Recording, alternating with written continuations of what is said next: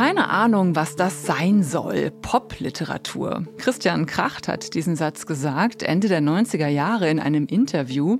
Dabei hätte er es doch genau wissen müssen. Immerhin hat sein Roman Faserland damals den Hype um die neue deutsche Popliteratur eingeläutet. Tja, was ist Popliteratur eigentlich? Wer hat dieses Label erfunden und was ist aus ihm geworden? Heute, wo doch alles irgendwie Pop ist. Warum Pop vielleicht den besseren Zugriff auf die Welt liefert als die meiste gängige Gegenwartsliteratur, darüber diskutieren wir heute in Wagnis Wissen. Ein Wissenschaftspodcast von De Gruyter mit mir, Nadine Kreuzhaler und Gästen aus der Wissenschaft zu wichtigen Fragen unserer Gegenwart.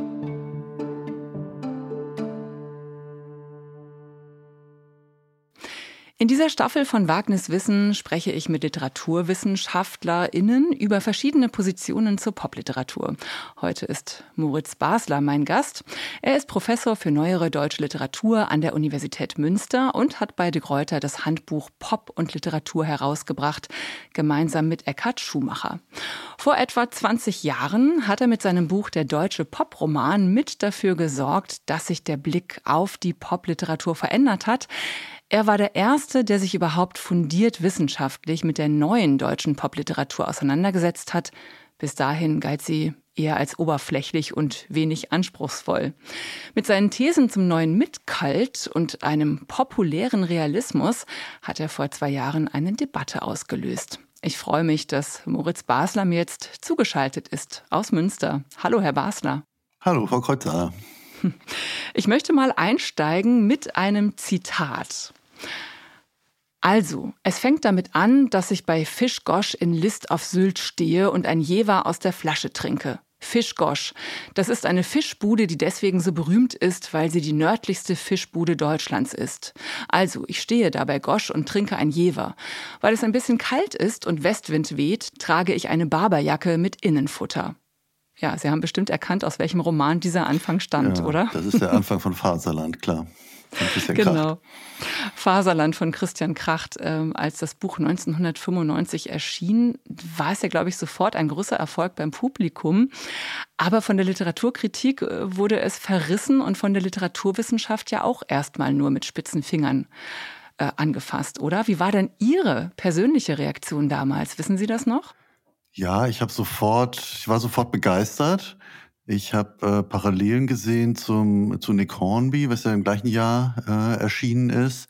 Aber vor allem war natürlich diese Häufung von Markennamen am Anfang von so einem Text, das war was völlig Neues. Eigentlich, das kannte man so nicht. Und ähm, als ich mich dann mit Popliteratur mehr auseinandergesetzt habe, habe ich eher den Fokus auf andere äh, Autoren erstmal gelegt, weil bei Kracht diese äh, Markennamen und so zwar wichtig sind im Text, aber die kommen nicht so listen- und katalogartig. Das war ja das, was mich ursprünglich interessiert hatte. Trotzdem wusste ich von Anfang an, dass das ein super spannendes Buch ist. Da, Matthias Politiki hat damals gesagt, man kann es nicht von einem vollgeschwallten Blatt Papier unterscheiden. und dass das falsch war, wusste ich. Und darf ich kurz erzählen, warum? Ja, gerne. Ich komme aus Schleswig-Holstein und das, äh, der äh, Protagonist, das fängt ja in List auf Sylt an, also am nördlichsten Punkt von Deutschland. Und er fährt dann mit der Bahn runter und dann schläft er ein. Und in, in, an diesem Ort, wo er einschläft, da reflektiert er über etwas, was er in der Zeitung mal gelesen hat, dass nämlich äh, unter einer Brücke äh, immer das Klopapier aus der Eisenbahn äh, runtergefallen ist und die Leute sich darüber aufgeregt haben.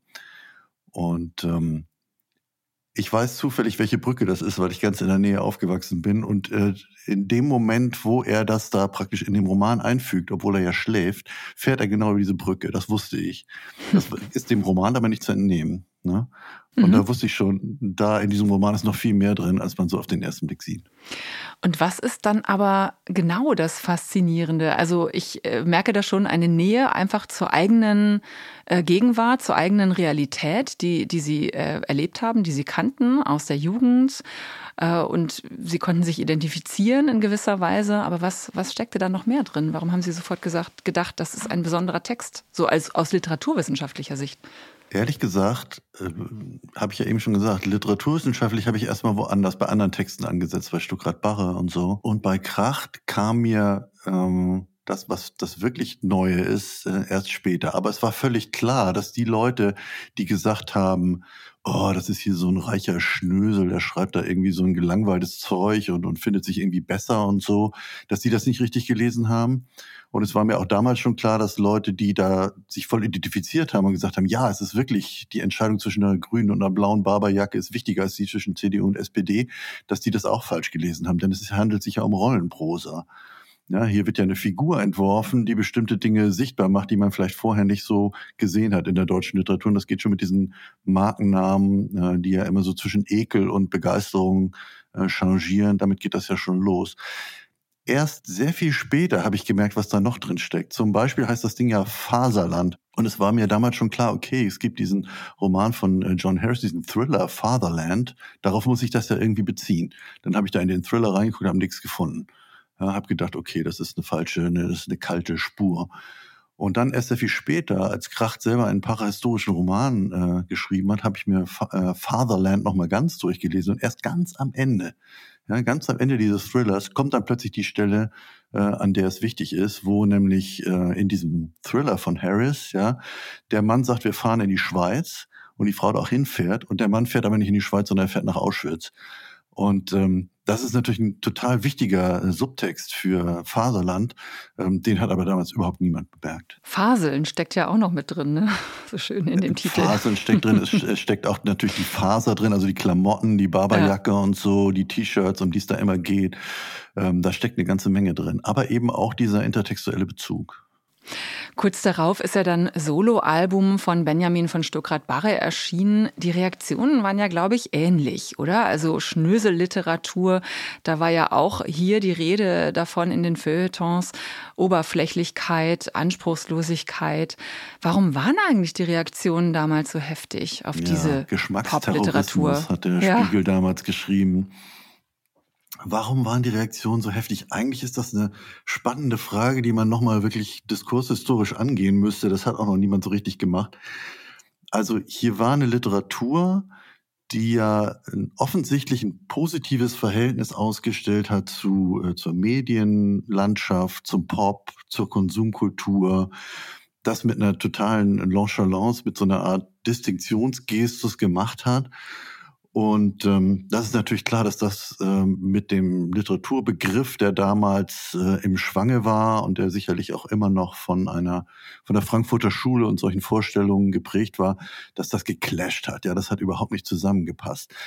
Also von daher kann man das gut erklären. Was ich mir nicht so richtig erklären kann, ist, wieso haben die überhaupt darauf reagiert? Die hätten es einfach ignorieren können. Ja, die hätten ja sagen können, das erkennen wir nicht als literaturförmig an. Also das, was sie geschrieben haben, hätten sie einfach stillschweigend wahrnehmen können. Aber alle haben sind sofort darauf angesprungen, was ja gezeigt hat, hier war was ähm, Neues, Wichtiges, was offenbar auch als Literatur wichtig war. Sie haben sich ja schon relativ früh als Literaturwissenschaftler dann dafür interessiert, für diese Popliteraten der 90er Jahre. Also schon 2002 ist ja Ihr Buch Der deutsche Poproman erschienen, der den schönen Untertitel trägt, Die neuen Archivisten. Gucken wir uns doch mal konkret das äh, Beispiel Stuckrad Barre an und seinen ersten Roman Soloalbum. Also ihm widmen Sie ja auch ein ganzes Kapitel im Handbuch Pop und Literatur. Was ist hier, was ist an dieser Art der Literatur so aufregend, so neu? Ja, das war ja eine Literatur, die ähm, junge Leute gleich total begeistert und freiwillig gelesen haben. Also die war gut lesbar. Ne? Die ließ sich verschlingen. Gleichzeitig, solche Literatur kennt man ja eigentlich und würde man sagen, das ist tendenziell eher so populäre, vielleicht triviale Literatur. Aber die Literatur, die man kennt, die läuft ja über Plots, ja, so wie Krimis oder Thriller oder so. Das ist normalerweise die Literatur, die man begeistert liest. Und diese Literatur, ähm, also Soloalbum hat ja im Grunde keinen Plot. Da ist jemand, okay, die Freundin hat ihn verlassen, das ist aber so mehr oder weniger alles. Ja, es passiert ja nichts. Es lässt sich sozusagen, auf der Handlungsebene passiert nichts. Es gibt keine Cliffhanger, es gibt keine Spannungsbögen, das ist alles weg. Ja. Stattdessen, was gab es da? Es gab im Grunde Listen. Ne? Es gab Kataloge, hm, im Roman gibt es eine Stelle, wo er das Verfahren eigentlich selber ausstellt, wo er sagt, ich sammle die nackten Girls aus der Bildzeitung und zwar nicht die Bilder ja, von diesen äh, Girls, die früher ja auf der ersten Seite der Bildzeitung immer zu sehen waren, heute ja zum Glück nicht mehr, sondern die kleinen Texte darunter. Und dann hat er diese Texte im Grunde geschnippelt in verschiedene Stücke und hat gesehen, die sind immer gleich aufgebaut. Immer irgendwie guter Name, dann gutes Alter, dann irgendwie ihr Beruf, dann warum ist sie gerade nackt und solche Sachen. Ne? Das hat er dann immer praktisch zugeordnet äh, einer Rubrik und hat das untereinander mhm. geschrieben. Also Strukturalismus äh, Einführung kann ich äh, genau anhand dieses Buches immer gut geben.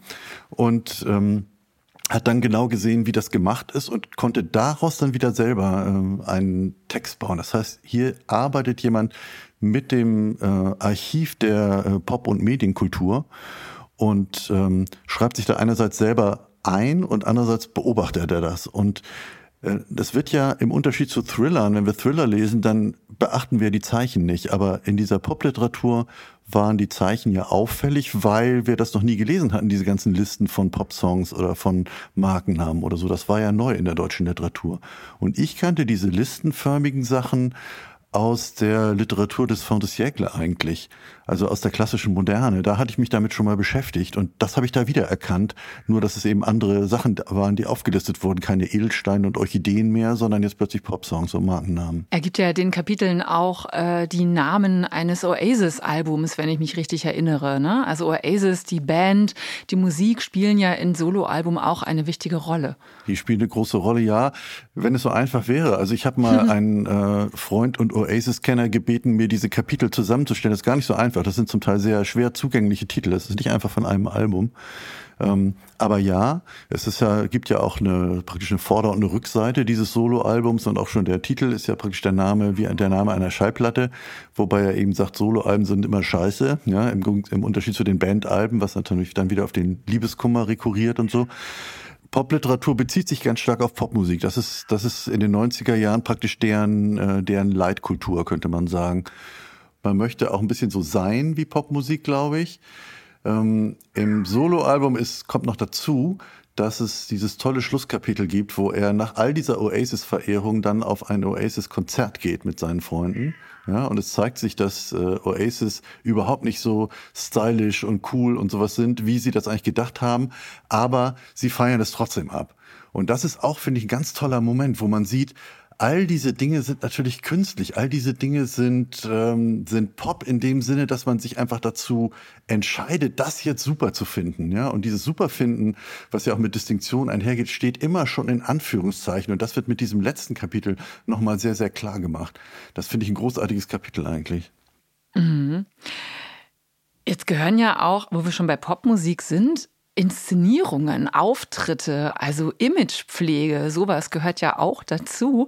Und das, finde ich, gehört ja auch bei den Popliteraten oder Literatinnen der der 90er Jahre mit dazu, oder? Ich erinnere mich schon noch an, an so Auftritte von Benjamin von Stuckrad-Barre, so völlig überzogene, sich feiern lassen Auftritte, auch in, im Fernsehen. Ja, also was die gemacht haben, und das ist auch was, was natürlich ähm, in der normalen Literaturszene erstmal befremden hervorgerufen hat, die haben sich halt inszeniert. Die haben also praktisch diese Personen, die sie in ihren Büchern äh, entworfen haben, haben sie ähm, auch im wirklichen Leben äh, dargestellt. Ja, das hatten Reinhard Götz hat ihnen das im Grunde schon vorgemacht.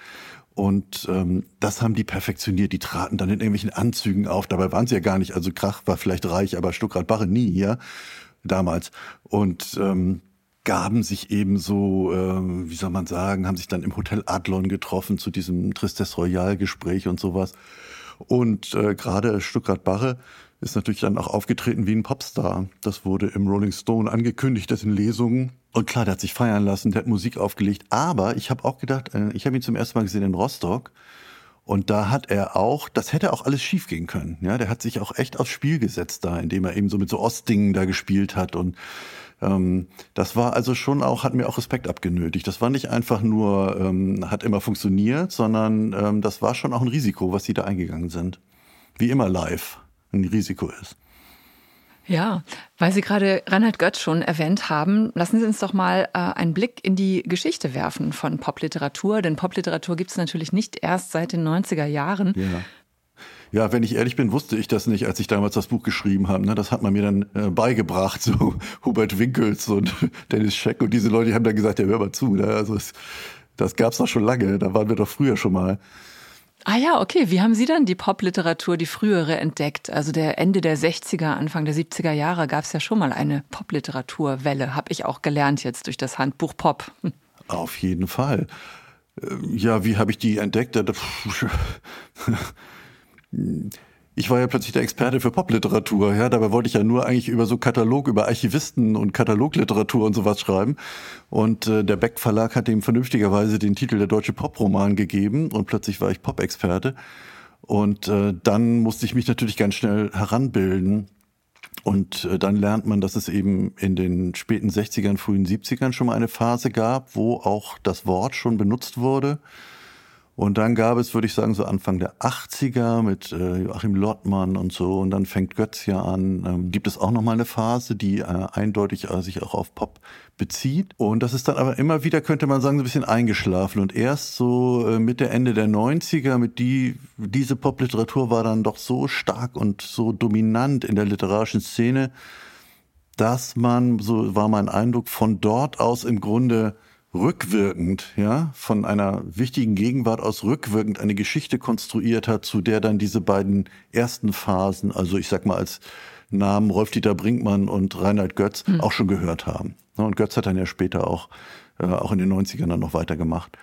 Äh, Rolf-Dieter Brinkmann war schon tot. Was unterscheidet denn jetzt, würden Sie sagen, diese erste Welle, wenn man so will, von der zweiten dann, die in den 90er Jahren einsetzt? Ja, ich weiß nicht, ob Sie schon mal äh, was von Brinkmann oder Schottjewitz oder sowas gelesen haben. Das bezieht sich auch auf Popkultur ne?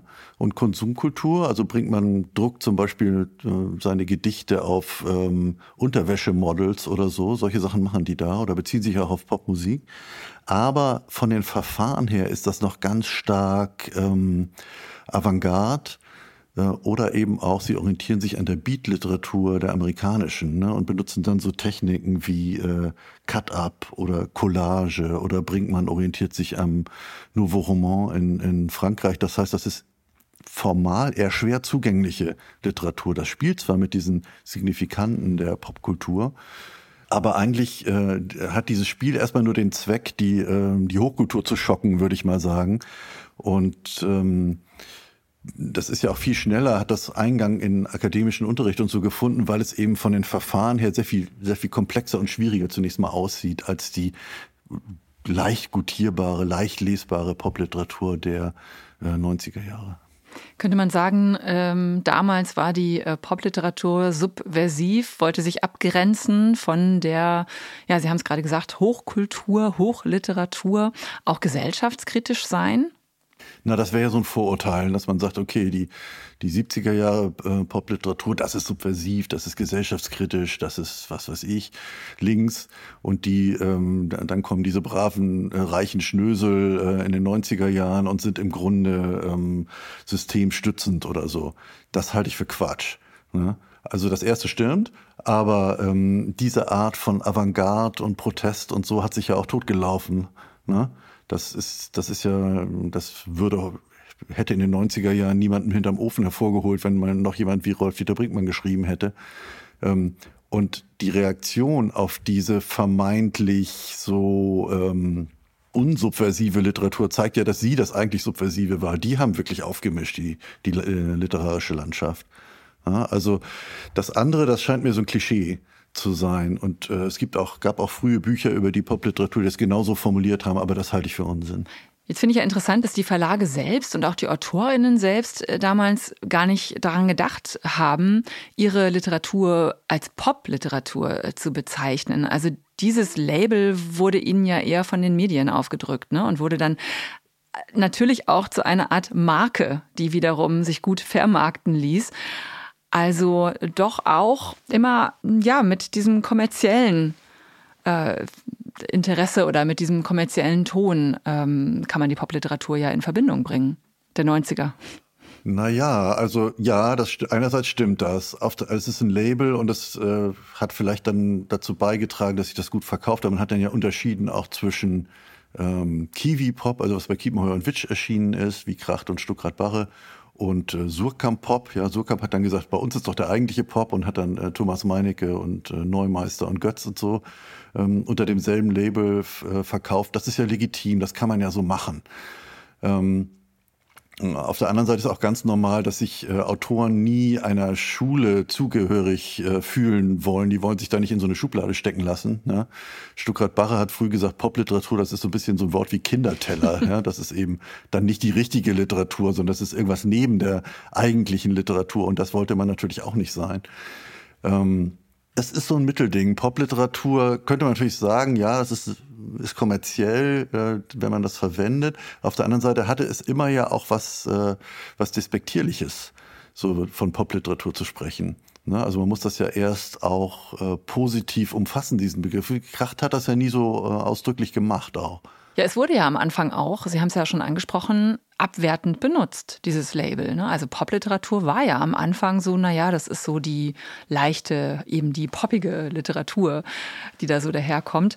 Ähm, Sie haben es ja, ja, Sie haben auch schon angesprochen, die besondere Art oder die Form ähm, des Realismus und dass ja eben doch auf den zweiten Blick viel mehr drinsteckt als eben nur diese Oberflächlichkeit der Markennamen und Auflistungen von irgendwelchen popkulturellen ähm, ja, Attributen. Welche Art hm. von Realität oder welche besondere Form von Realismus steckt denn in dieser Popliteratur? Ja, das ist eine Frage, die eigentlich eine sehr ausführliche und komplexe Antwort ähm, also brauchen würde. Ich versuche das mal über die Markennamen zu schalten. Man kann sich ja vorstellen, in einem realistischen Text kommt ein Markenname vor, sagen wir bei, bei Günter Grass oder so, da gibt es das ja mal. Ähm, und dieser Markenname dient dazu, praktisch ähm, möglichst realistisch die Welt abzubilden, wie sie halt ist. Ja, da ist man in einer Küche und da steht eben dann was weiß ich, ein Scheuermittel und da, äh, da sieht man, dass das Atta heißt oder so. Mhm. Ja? Das wäre ein, das wäre praktisch eine realistische hm, Literaturwissenschaftler sagen metonymische Verwendung von äh, Markennamen, weil die in so ein Frame äh, einfach so, so ein Frame Küche reingehören, dann schreibe ich das da rein. Das ist nicht die Verwendung ähm, in der Popliteratur. In der Popliteratur ähm, äh, wird oft gar nicht abgebildet, was da ist. Ja, es geht nicht darum, das möglichst genau abzubilden, sondern es wird eigentlich eine Art ähm, äh, kulturelles Wissen, ein, äh, eine Enzyklopädie äh, abgebildet. Es gibt diese tolle Stelle im Soloalbum, wo er ein Mädchen auf einer Party trifft. Man erfährt über das Mädchen eigentlich nichts und dann stellt er sich vor, wie deren Zimmer aussieht. Ja, er sieht das Zimmer aber nie, er beschreibt das Zimmer nicht, er kennt es gar nicht, sondern er stellt sich einfach vor, er assoziiert sozusagen zu dem Aussehen dieses dieser jungen Frau, ähm, was sie wohl für Musik hört, was äh, auf wie wohl ihr Bett aussieht, was ob sie eine Lavalampe hat und solche Geschichten. Ja, das sind also praktisch sind das so kulturelle Hallräume, so Enzyklopädien, die da aufgemacht werden. Und zwar solche, die die Literatur bisher noch nicht aufgemacht hatte. Und das sind keine realistischen abbildenden Schilderungen, die man sozusagen mit der Wirklichkeit vergleichen kann, sondern ähm, und das ist ja Pop. Ja, Pop denken Sie an Hitlisten. Man nimmt, man ist Beatles-Fan, aber man weiß genau, die Stones sind sozusagen genauso, ne, genauso wichtig. Und äh, es gibt immer diese ähm, äquivalenten anderen Möglichkeiten, die mitgedacht werden. Und äh, das ist, glaube ich, das, was Pop macht. Es bildet so ähm, ich nenne das para, ja, paralogische Strukturen aus. Also nicht einfach abbilden, ja, abbilden, was man dann nur mit dem Vergleich kann, ist das jetzt gut oder schlecht abgebildet, ist es denn wirklich so oder nicht, sondern im Grunde so kulturelle Möglichkeitsräume aufmachen. Das ist das Besondere von Pop. Jetzt haben Sie im vergangenen Jahr ja ein äh, Buch veröffentlicht, Populärer Realismus heißt das. Und grob vereinfacht zusammengefasst würde ich sagen, ähm, attestieren Sie da einem Großteil der Gegenwartsliteratur Liegestuhltauglichkeit. Also leicht zugänglich sei diese Literatur, leicht lesbar, realistisch mhm. eben und markttauglich. Welche Art von Realismus ist das denn hier, äh, den Sie kritisieren und welche Bücher zum Beispiel? Also jetzt auch im Gegensatz zur Popliteratur, die Sie gerade beschrieben haben. Ja, das würde ich auch lieber in zwei Schritten ja. machen. Also erstmal ähm, populärer Realismus. Ähm, als Realismus definiere ich praktisch Realismus als Verfahren, nicht als äh, Abbildungsqualität. Also realistisch ist ein Text dann, ein Erzähltext, wenn man sich mit der Zeichenebene ähm, nicht groß auseinandersetzen muss. Also wenn man nicht, äh, was weiß ich, mit Reim und schwierigen Metaphern und sowas zu kämpfen hat, um erstmal zu wissen, was da überhaupt los ist, ja. Also ich sage immer, wenn man Netflix guckt und nicht Arte, ja, dann ist man sozusagen realistisch unterwegs. Man ist sofort in der dargestellten Welt, bei den Figuren, bei den, bei den Plots, bei dem, was da abläuft. Und ähm, die Textebene spielt im Grunde gar keine Rolle mehr. Und dieser automatisierte Übergang, dass ich im Grunde vergesse, dass ich hier Zeichen lese, ja, im Gegensatz zu, wenn ich schwierige Lyrik lese oder wenn ich Avantgarde-Literatur lese oder so, ähm, das nenne ich realistisch. Und das ist natürlich eine Voraussetzung für Popularität, mhm. für leichte Lesbarkeit. Ne? Gleichzeitig äh, gibt es hier ein Problem. Das Problem ist, dass ähm, Literatur ja eigentlich Sprachkunst ist, aber die Sprache selber spielt ja gar keine Rolle mehr. Rebecca Wolkowitz hat mal gesagt, diese Literatur ist born translated. Die ist sozusagen immer schon in einer Übersetzungssprache geschrieben. Es ist eigentlich egal, ob das auf Deutsch verfasst wurde oder auf Portugiesisch. Ja, und man kann es auch äh, verlustlos verfilmen. Ähm, es geht also im Grunde nur noch um die, äh, um die Inhalte, um die dargestellten Inhalte und nicht mehr äh, um die Sprache.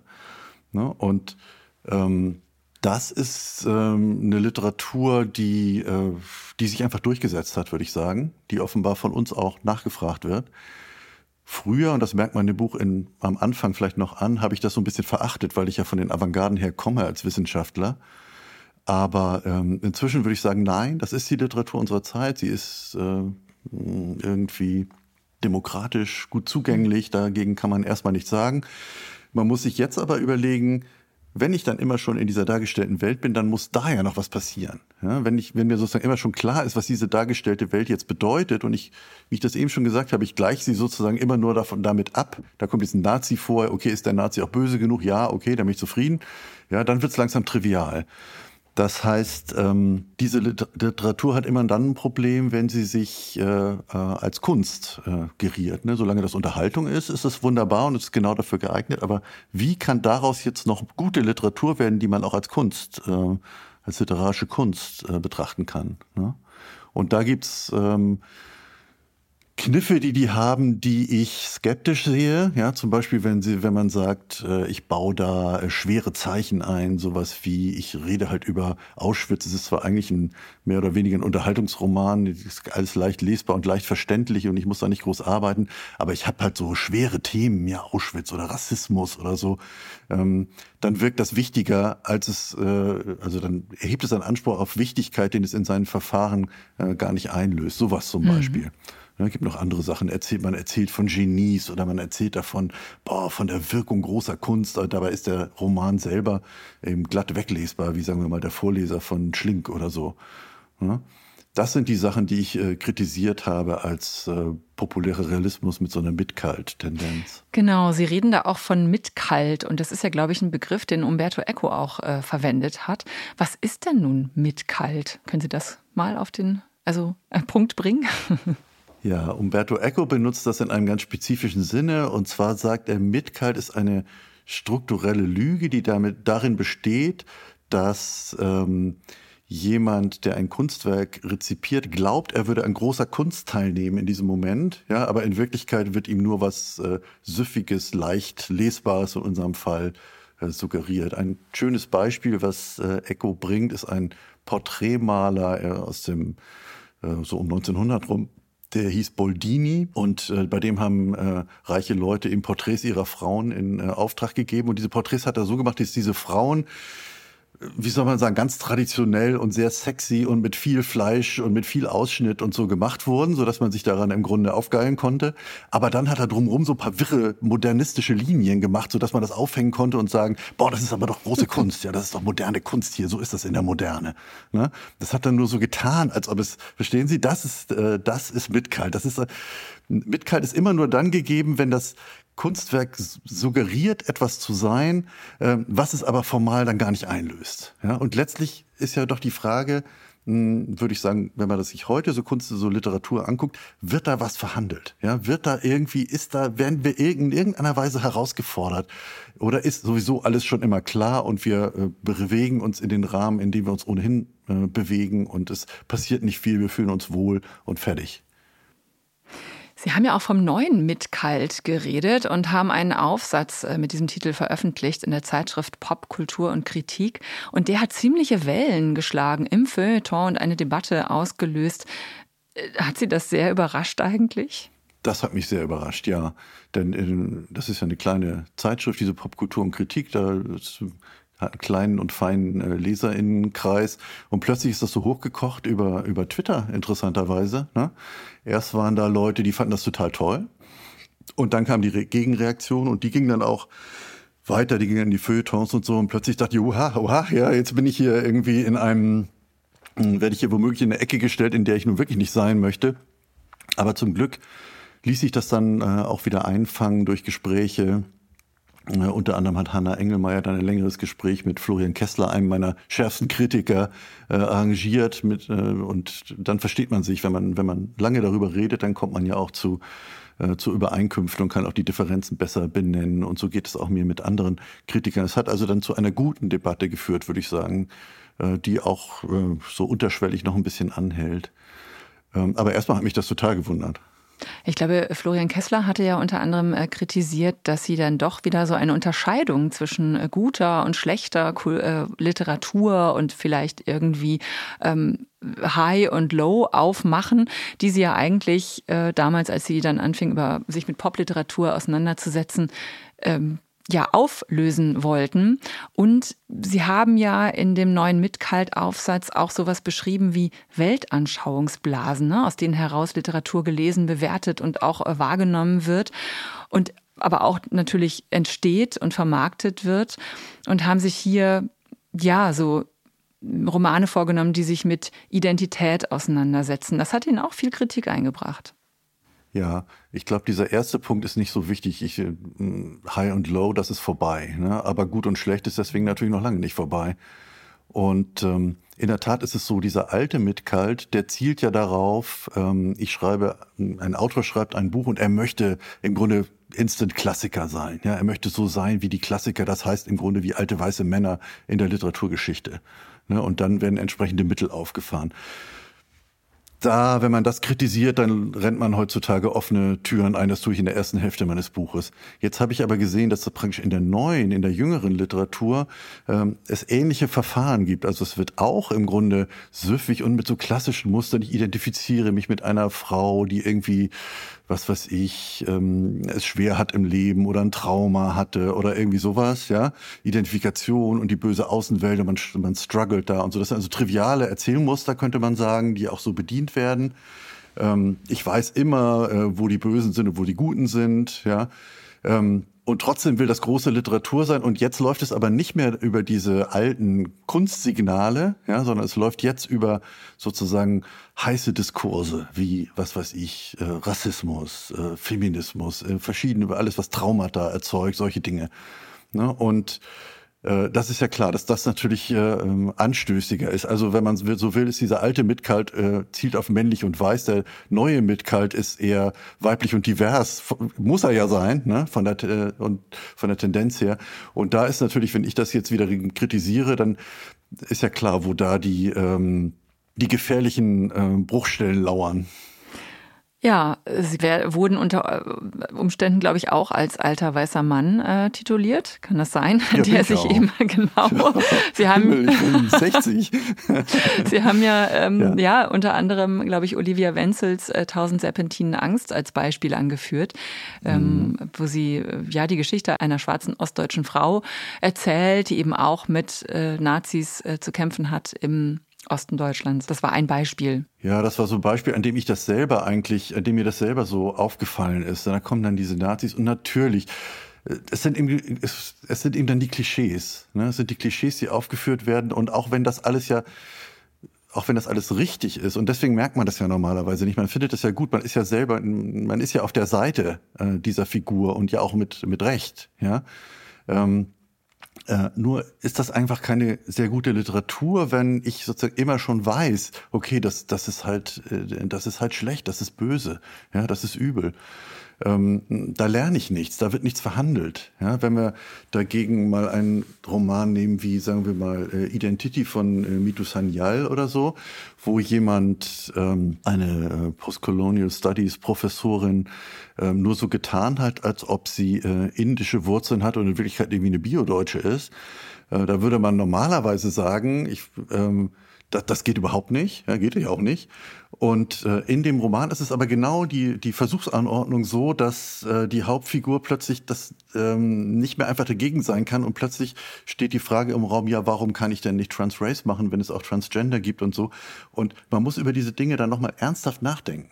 Ja, man muss sozusagen nochmal wieder neu verhandeln. Das heißt nicht, dass einfach eine andere und bessere Position angeboten wird. Vielleicht bleibt man auch bei der ursprünglichen Position, aber sie wird nochmal in Frage gestellt. Und wo das nicht der Fall ist, da denke ich eben, wird es literarisch, ähm, lässt die literarische Qualität einfach zu wünschen übrig. Also es muss nachhallen, ähm, es muss auch noch mal mehrere Ebenen und Möglichkeitsräume eröffnen. Das ist dann gute Literatur. Also so ganz ja, grob zusammengefasst. Ich würde sagen, ja, es muss, es muss doch irgendwas passieren. Es muss irgendwas, ich sage immer, es muss irgendwas verhandelt werden. Und ähm, jetzt ist das so, das habe ich natürlich sehr stark gemacht in diesem Mitkaltaufsatz. Ich habe es ähm, auch relativiert und weiter ausgeführt und, und differenziert, glaube ich, dargestellt in dem Buch. Und man begibt sich ja in so eine Debatte rein und lernt ja auch selber was. Und ähm, eine der Sachen, die ich da, glaube ich, äh, wo ich dabei bin, das zu lernen, ist, dass natürlich auch einfach eine Literatur eine Funktion haben kann, die erstmal einfach eine Gruppe in ihrem Selbstverständnis äh, stärkt und, und bestärkt und so. Also das hat dann andere Funktionen. Ne? Und insofern ist natürlich diese Frage nach den Maßstäben, nach denen man Literatur beurteilt, auch äh, ganz richtig und äh, immer so ein bisschen äh, schwebt da immer mit drin. Diese Schriften, über die wir jetzt reden hier von mir, anders als das Pop-Handbuch, ja, was ja ein rein wissenschaftliches Werk ist. Äh, diese anderen Bücher sind natürlich irgendwie zwischen Literaturwissenschaft und Literaturkritik. Das heißt, diese Wertung, ohne die das natürlich auch diese Wirkung nicht hätte, die ist da immer drin, aber die Wertung ist natürlich nie ganz hundertprozentig zu belegen. Es ist ja auch so, ich meine, Geschmack ist ja eine ganz unwissenschaftliche Kategorie, ähm, ne? und trotzdem entscheidet ja Geschmack oft auch, naja, zumindest bei Leserinnen und Lesern eben über gute und schlechte Literatur. Ähm, Sie haben das jetzt hier versucht auch und versuchen das ja, machen das ja auch in Ihren Büchern, also genau äh, zu beschreiben. Und trotzdem hat ja, denke ich mal, jede Art von Literatur auch ihre Berechtigung.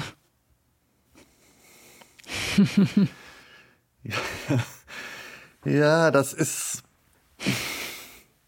Oh Gott. Also ich teile das in zwei Dinge auf. Erstens Geschmack und zweitens Berechtigung. Ja.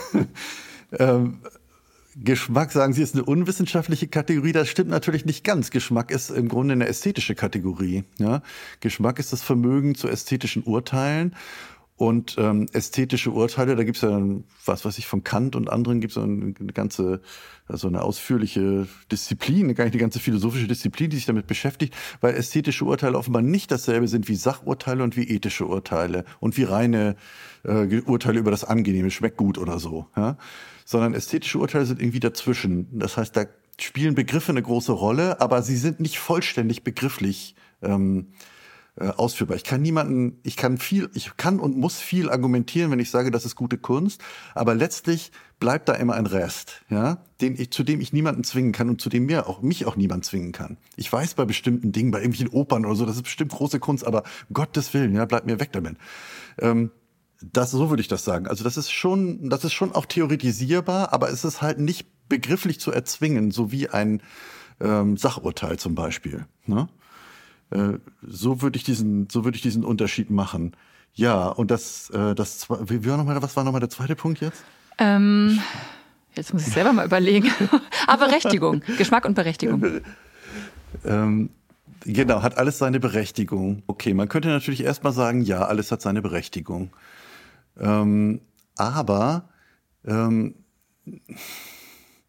also es gibt verschiedene Dinge, die mich da zögern lassen. Das eine ist, ähm, sozusagen mein Beruf. Ja, man hat also viel Geld und Energie und so in mich gesteckt und tut es nach wie vor, dass ich besser lesen kann als andere. Ich bin so ein Leseprofi. Ja, so wie andere Leute, was weiß ich, beurteilen können, ob die Hausdämmung gut ist, kann ich beurteilen, ob ein Text gut ist. Und Ähm, das habe ich besser gelernt als andere äh, Lesende. Und jetzt geht es ja, wie gesagt, wenn, wenn man nur zum Vergnügen liest und so weiter, alles wunderbar. Damit hat ja auch niemand ein Problem. Aber jetzt kommen wir wieder zu diesem Mitkalt-Ding. Wenn aber jemand etwas sozusagen unter falschen Vorzeichen ja, ins Rennen schickt und sagt, das ist aber jetzt hier, was weiß ich, große Literatur oder das ist irgendwie bedeutend und das ist genauso, ne? Dann komme ich und sage, ja, Moment, Moment, Moment, jetzt gucken wir uns doch mal an, wie funktioniert das wirklich? Wie ist hier das Zeichenverhältnis? Ist das trivial oder nicht trivial?